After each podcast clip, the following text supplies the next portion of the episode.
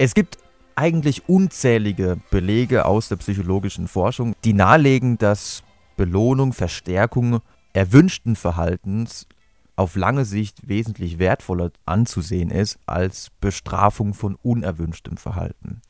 Dennoch gibt es unglaublich viele Trainer und ich denke, wer mal einen Mannschaftssport wie Fußball oder Handball ausgeübt hat, aber das kann natürlich auch in Einzelsportarten wie Tennis, Leichtathletik etc. passieren, der hat schon mal erlebt, dass nach einer sehr schlechten ersten Halbzeit oder nach einem Erstrunden aus im Tennis der Trainer diese Erkenntnis, dass ähm, Bestrafung bei unerwünschtem Verhalten nicht der Königsweg ist, dass die, dass Trainer sich manchmal nicht an diese Erkenntnis halten und dass sie in der Halbzeitansprache doch relativ eindeutige Worte finden nach dem Motto, ihr seid der allerletzte Dreck. Ja, also ihr wollt euch nicht anstrengen. Ihr wollt, dass sich alle über uns lustig machen, oder? Ey, das ist so peinlich, was ihr da draußen abliefert.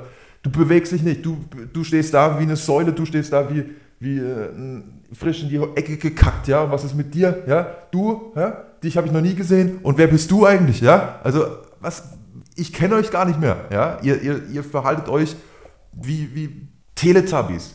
Tabby-Schmusen oder was? Ich möchte, dass ihr jetzt da rausgeht und dass ihr... Dass ihr endlich Leidenschaft zeigt, dass ihr euch bewegt, dass ihr rennt um euer Leben, dass ihr kämpft. Tabby Blut sehen will. Der letzte Part, der ist ja durchaus ganz nett, aber vorher dieses Niedermachen, ja. Manche Trainer scheinen immer noch zu denken, dass das hilfreich ist. Und die Frage ist ja, warum denken sie das? Der Grund, warum Generationen von Trainern glauben, dass das Rundmachen, das Zusammenscheißen von Spielern einen positiven Effekt hat, der Grund ist ein ganz einfacher.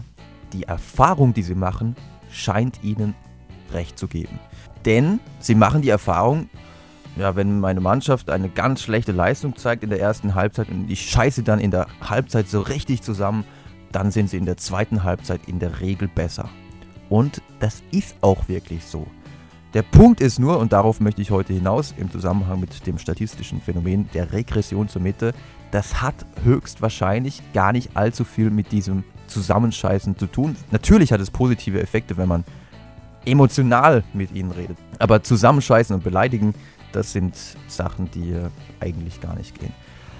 Denn keiner der Spieler will ja verlieren. Wenn jemand eine schlechte Leistung bringt auf dem Fußballplatz, auf dem Handballplatz oder auf dem Tennisplatz, das macht ja keiner freiwillig. Keiner will freiwillig verlieren. Ja? Deswegen in der Regel einfach sachlich und trotzdem motivierend und engagiert äh, argumentieren und sprechen. Und das ist genauso effektiv. Oder es spricht aus Sicht der psychologischen Forschung, wie gesagt, vieles dafür, dass das sogar effektiver ist. Aber warum machen jetzt die Trainer die Erfahrung, ja, wenn ich die Mannschaft zusammengeschissen habe, dann spielt sie in der Regel in der zweiten Halbzeit besser? Der Grund ist ein ganz einfacher. Nach extrem schlechten Leistungen oder extrem guten Leistungen folgt in der Regel aus wahrscheinlichkeitstheoretischer Sicht eine Regression zur Mitte. Das heißt, wenn ich eine extrem schlechte Leistung gezeigt habe in der ersten Halbzeit, dann ist es unwahrscheinlich, dass ich in der zweiten Halbzeit nochmal so schlecht spiele. Denn eine extrem schlechte Leistung hängt ja auch immer mit dem Zufall zusammen, mit dem Glück, das ich in einer Halbzeit habe oder dem Pech. Also es kann sein, dass ich in der ersten Halbzeit zweimal den Pfosten getroffen habe, der Gegner schießt fünfmal aufs Tor und jeder Schuss führt gleich zu einem Tor und in der Halbzeit werde ich dann zusammengeschissen. Aber wenn man das Spiel sich genau vor Augen führt, so schlecht haben wir eigentlich gar nicht gespielt, sondern wir hatten einfach auch ziemlich viel Pech. Ähm, natürlich gibt es auch Spiele, in denen man gar nicht aufs Tor schießt und man richtig unfassbar schlecht spielt. Aber auch bestimmte Pässe, die man spielt, sind ja auch ein Stück weit vom Glück abhängig. Und das heißt, wenn ich in der ersten Halbzeit nur Pech hatte, dann ist es unwahrscheinlich, dass ich in der zweiten Halbzeit nochmal so wahnsinnig viel Pech habe. Ich weiß, das ist jetzt noch nicht so ganz äh, ersichtlich, warum das so ist, aber es wird ersichtlich, wenn wir das Ganze mal an einem Beispiel verdeutlichen. Nehmen wir mal an, wir haben 30 Leute, die sollen, jeder von denen soll 20 Mal würfeln. Und wir zählen bei jedem, wie häufig er bei diesen 20 Versuchen eine 6 würfelt.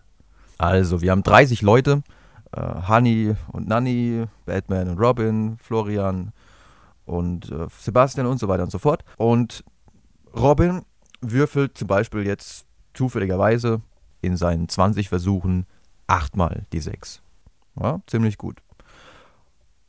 Honey würfelt bei ihren 20 Versuchen, das ist die schlechteste, nur einmal die 6. Wenn ich jetzt eine Voraussage machen müsste, wer würfelt denn jetzt im, im zweiten Versuch, wenn ich das Experiment wiederhole, wer würfelt denn jetzt im zweiten Versuch ähm, besonders gut? Dann läge ich falsch, wenn ich sagen würde, ja, Robin wird nochmal gut würfeln. Also die Wahrscheinlichkeit, dass Robin jetzt nochmal achtmal die Sechs würfelt, ist extrem gering. Und genauso gering ist die Wahrscheinlichkeit bei äh, Honey, nochmal nur eine Sechs zu würfeln. Vielleicht sind es beim nächsten Mal schon drei oder vier Sechsen. Und daran sieht man, sobald der Zufall, das Glück eine Rolle spielt, kommt es zu dieser Regression zur Mitte. Das heißt, es ist einfach nur ein probabilistisches Phänomen, dass Extremwerte bei einer zweiten Messung zur Mitte regredieren. Das Problem ist jetzt, dass das viel zu häufig kausal interpretiert wird. Wie in dem Fall mit dem Fußballtrainer, der seine Mannschaft zusammenscheißt, der sagt, oh, ihr könnt gar nichts, ihr seid der letzte Dreck. Und dann sieht er in der zweiten Halbzeit auf einmal eine ganz andere Mannschaft. Die spielen auf einmal sehr viel besser und der Ball geht diesmal nicht gegen den Pfosten, der geht ins Tor und ihm geht es schon kalt den Rücken runter, weil er das Gefühl hat, boah, jetzt habe ich mal wieder genau die richtige Ansprache gefunden, genau die richtigen Worte gefunden. In Wirklichkeit liegt es vielleicht gar nicht an dem, was er gesagt hat, beziehungsweise andere Worte wären vielleicht sogar effektiver gewesen. In Wirklichkeit handelt es sich hierbei wirklich nur um ein statistisches Phänomen. Und das ist das Phänomen, warum viele Leute immer noch glauben, ja, bei schlechten Leistungen jemanden zusammenzuscheißen, das hat positive Wirkungen, weil danach wird er dann sich besser entwickeln.